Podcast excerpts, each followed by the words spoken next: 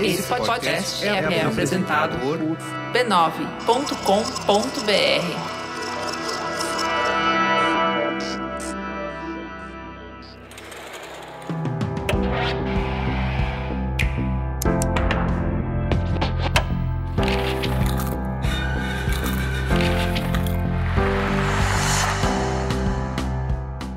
Mamileiros e mamiletes, está no ar o seu espaço semanal de reflexões a partir de produções culturais. Eu sou a Cris Bartz. Eu sou a Juva Lauer e esse é o Mamilos Cultura.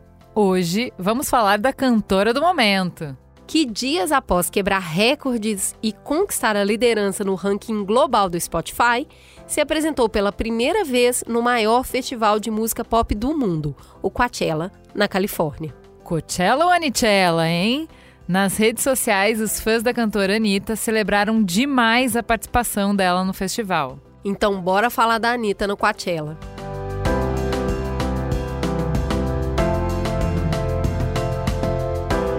Então, para quem não acompanhou, no último dia 15 de abril, a Anitta se apresentou pela primeira vez no Coachella e tomou conta da internet. A cantora brasileira que conquistou o ranking global do Spotify com a música Envolver subiu no palco com as cores da bandeira do Brasil e levou para o cenário um monte de referências de ícones de brasilidade. A apresentação da artista durou quase uma hora e foi considerada uma das mais icônicas da sua carreira e, por isso, foi apelidada pelos fãs de Anichella. Bora refletir um pouco sobre isso. Não é a primeira vez que a gente traz a Anitta aqui para o Mamilos Cultura, pois fãs. E fãs a partir desse primeiro ponto, que eu acho que é o que pega assim na minha veia empreendedora, né, Juliana? Reconhecer o trampo. Trabalhou, né? Parabéns, viu, senhora? A senhora é destruidora mesmo, viu, senhora? Cara, é, é, vamos começar dos, das pequenas coisas. Eu vi um vídeo no TikTok dos dançarinos dela chegando no Coachella numa van. O Coachella fica num deserto, né? O, o festival é feito num deserto. Então, você vai por uma estrada, não tem nada, zero. E aí tem uns outdoor é, e ela colocou, ela comprou outdoor no caminho, a alegria desses brasileiros, vendo a Anitta ali no mundo, a carona dela ali, cara. É muito legal, ela pensou em todos os detalhes mesmo. Ela colocou propaganda dela mesma a caminho para quem não conhecia, reconhecer ela no show. Ela levou todas as roupas, os símbolos, os dançarinos brasileiros, ela levou uma brasilidade para cima do palco e é aquele show que você precisa entregar, né? É o show que você precisa mostrar a diversidade do que você vai, do que você está fazendo, a qualidade, você mostra a sua empresa. É uma exposição empresarial aquilo ali. E aí é a oportunidade é case, que você né? tem de vender você como case para o mundo. Hum. E olha, para mim tá vendido. Cara, olha isso. A bicha foi lá, e para pensar no show, para direção do show, ela chamou um cara da Disney, o cara que assina o Animal Kingdom. Ou seja, né, ela falou: "Tô aqui, eu não vou fazer feio. Eu sei que eu sou brasileira, tô vindo de baixo, vou lá, vou fazer um grande espetáculo para ninguém botar defeito". Tá bom. 45 minutos, ela fez três trocas de figurino, só berro fashion, e o que eu acho interessante é, ela não se produziu como uma diva pop americana, como uma diva do K-pop. Ela foi uma diva brasileira. Os figurinos têm a cara, o trejeito da Anitta, é, do funk, das periferias do Brasil. Tem um monte de símbolo ali que eu acho muito legal. Ela levou o Snoop Dogg para abrir o show, chega de motinho. É, é o impacto, né? É tu, tudo pensado para dar o impacto. Que excelente bênção, né? Ele abraça ela tão bonitinho no início Cara, do show. é muito fofo. Que é do tipo, vai, pode vai, entrar. Vai, filha, vai.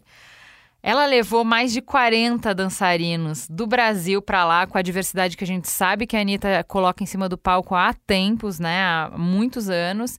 Eu achei muito bonitinho a, a coreógrafa da Anitta, Arielle Macedo, ela colocou no Twitter. É, é real, teve Balé Anitta no Coachella 2022, teve funk, teve Mulher Preta da Favela coreografando, Epá Babá, Laroyer Epá Rei. Então é uma. É, tá ali na frente do mundo inteiro e não tá pequeno, tá grandioso. É, quando eu vi o passinho ocupando aquele palco e falando, cara, não, não tem para ninguém, né? As nossas coreografias, as danças que a gente faz aqui, o que a gente sabe fazer de dança, não, não fica para trás de ninguém, né? E aí eu vou te falar, A Anitta, ela vem mostrando ao longo da carreira dela toda essa, essa veia que ela tem de produto cultural Uhum. e de arte. E é super difícil o atravessamento dessas duas coisas, né? E ela enfrenta, então, críticas de quem produz produto cultural e de quem produz arte. Por promover o encontro dessas duas coisas. Então, apanha dos dois lados. Ah, só mais um ponto, né, da excelência dela. Ah, teve gente criticando que não cantou, que desafinou, enfim, aquela chatice de sempre. Mano, a mina cantou hit, 45 minutos de hit. Ela conseguiu fazer uma representação incrível da carreira dela, sendo uma apresentação que é, entrega pra fã, né? Pra aquele fã que acompanha ela há tanto tempo, mostrou pra eles o que eles queriam ver, mas sem ficar chato. Pra quem não acompanha a carreira dela, pensa que todo mundo que tava ali não conhecia a Anitta. Ela cantou em três línguas diferentes, gato. Três línguas diferentes, tá bom? O que mais? Que, de novo, é entregar o produto. E aí é, de novo, apanhar dos dois lados, né? Eu tava falando com a Juliana antes de começar o programa que eu fico curiosa pra saber se lá em Barbados, se a galera critica a, a Rihanna pelo que ela faz fora do país, sabe? Essas mulheres que são. Se a galera critica a Shakira pelo produto cultural que ela virou pro mundo e fala: não, você não representa aqui a nossa cultura de verdade. A Colômbia não é isso que você está fazendo, Shakira. Você está rebolando muito, muita bunda. Porque tem toda essa reclamação, né, de, de levar essa mulher hipersexualizada pro palco, como se todas as culturas não fizessem o mesmo, sabe? Inclusive as culturas coreanas que trazem toda uma representação da mulher ninfa que é um negócio complexo, né? E a Anitta leva isso também como várias outras artistas pop.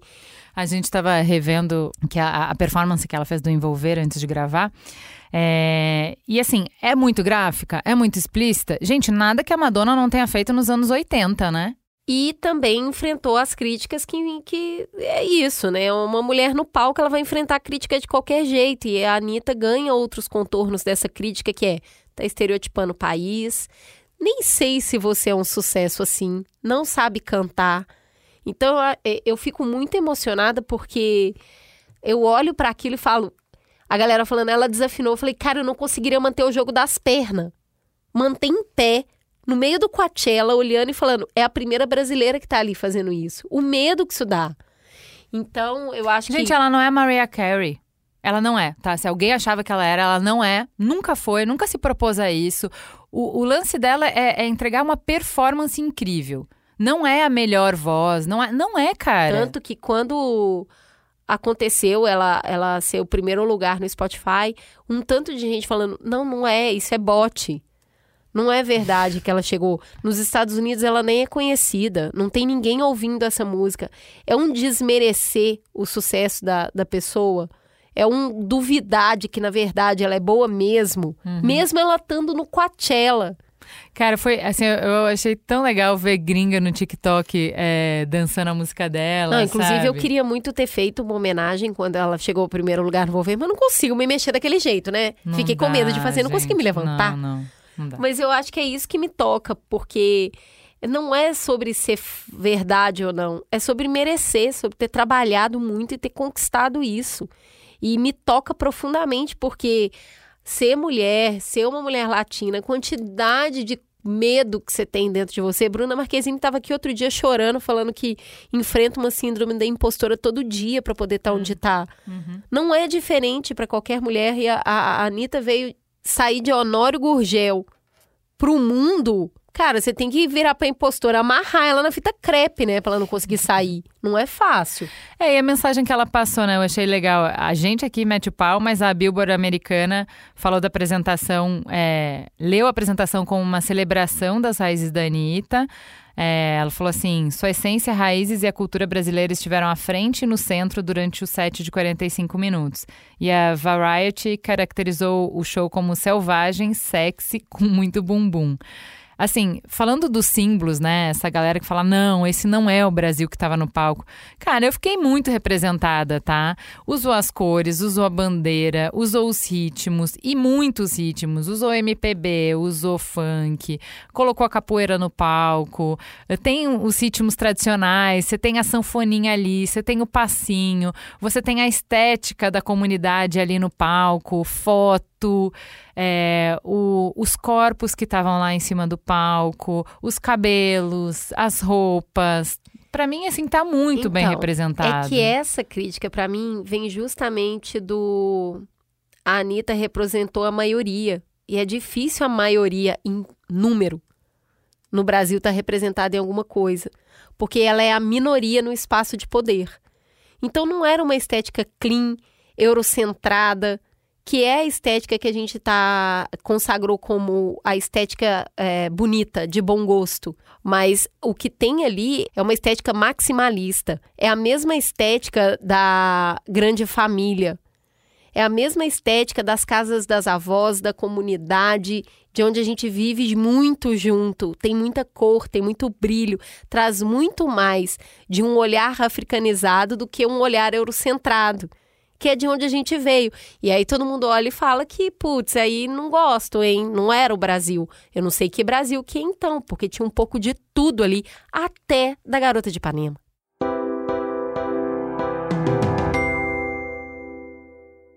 E aliás, né, dentro dessa polêmica de qual é o Brasil e quem pode representar o Brasil, foi muito legal que a Anitta depois foi para o Twitter falar um pouco sobre o primeiro figurino dela tem as cores da bandeira, né? E ela comprou essa briga, assim, né? Porque, ah, então a gente não usa mais as cores da bandeira porque isso associa a um determinado partido político, a um determinado movimento político escroto. E ela falou assim no Twitter: a bandeira do Brasil e as cores da bandeira do Brasil pertencem aos brasileiros em caixa alta. Representam o Brasil em geral. Ninguém pode se apropriar do significado das cores da bandeira do nosso país. Fim. Isso é um, um tema que a gente tinha conversado, eu e a Cris. A gente participou de um curso ano passado, no final do ano passado. E no final do curso, colocaram um hino do Brasil e a bandeira e tinha todo um contexto, né? Porque se falava muito de cidadania, se falava muito de ética em oposição à moral, né? Mas dos nossos valores, da Carta da Terra, dos objetivos da ONU. Então falava de, de negócio, de business, mas é, negócio com propósito. E aí fazia sentido, era um outro contexto. E aí a gente estava conversando sobre o incômodo que causa hoje, porque o símbolo está associado a um nacionalismo vazio, está associado a um conservadorismo. Ao fascismo mesmo, né? Exato. Autoritarismo mas... absurdo. Mas ele é um símbolo eh, da gente como país, né? Tanto quanto a MPB, tanto quanto eh, a capoeira, né? Então, é, recuperar esse símbolo, dizer que é, essas pessoas não podem sequestrar esse símbolo, eu acho um movimento interessante também. E é subverter, né? Uh, trocando em miúdos, ela catou a bandeira da mão do Bolsonaro e saiu correndo. Foi o que ela fez. Foi isso. Porque é, não é a primeira vez que a gente tem essa rufada de ar fresco em cima de um símbolo. Quando o Hamilton teve no Brasil e ganhou a corrida e pegou a bandeira, tava da gente lá, caramba, tem que enfim essa bandeira sendo usada direito. Porque é isso, você quer que o símbolo pertença a todos e não a um grupo só, e principalmente quando é um grupo que não corresponde a uma ideologia de pacificação, de representação da vida, aí dói muito mais, né? Então, para mim é isso. A Anitta me emociona muito e me representa, sim, como brasileira lá fora, como empreendedora que rala muito para para fazer as coisas, que tem que estar tá com um olho no peixe e outro no gato, tá pensando na música enquanto tá pensando quem vai contratar para fazer a cenografia. Aí, cara, eu falo assim, vai, me ensina como é que faz, Anitta, vai. É isso, toda a minha admiração. Não preciso gostar da música, não preciso rebolar a raba para reconhecer a importância do que ela faz e como ela leva, sim, o Brasil para fora, num momento em que. Carrega cara, o país nas costas. Cara, estamos precisando, tá, é. gente? Assim, a gente teve um, uma, um Mamilos aqui sobre relações internacionais que foi muito bom. Se você não escutou, escute. Porque nunca antes na história desse país a gente arranhou tanto a imagem do Brasil como nesses últimos quatro anos. Tá? O Brasil nunca foi páreo internacional como a gente está ficando isolado agora. Então, sim, a cultura ainda é um, um, uma forma da gente mitigar é, os estragos que a gente está fazendo. A gente precisa de uma imagem positiva lá fora, sim. A gente precisa para conseguir negócios, a gente precisa para conseguir colaboração, a gente precisa para uma série de coisas. Então, obrigada, Anitta, mais uma vez, carregando Tamo o time aqui, nas se costas. você precisar de alguém, a gente tá Pô, aqui, a gente aqui. passa pano, a gente leva as bolsas. Rodo, tá tudo É bem. que, pô, Juliana, a gente, principalmente você, né, consome muita coisa da cultura coreana. A gente tá vendo o quanto cultura é business, sabe? Pô, pra caramba. E se a, a Coreia é um bairro do Brasil, entendeu? Pô. Ela é pequenininha e tá conseguindo fazer é, essa, essa tomada de, de cultura na música, no- na televisão, no cinema. E o Brasil, cara, o que a gente tem de cultura que é surreal. Tem duas coisas no Brasil que me matam: a gente não ganhar dinheiro com cultura e não ganhar dinheiro verde.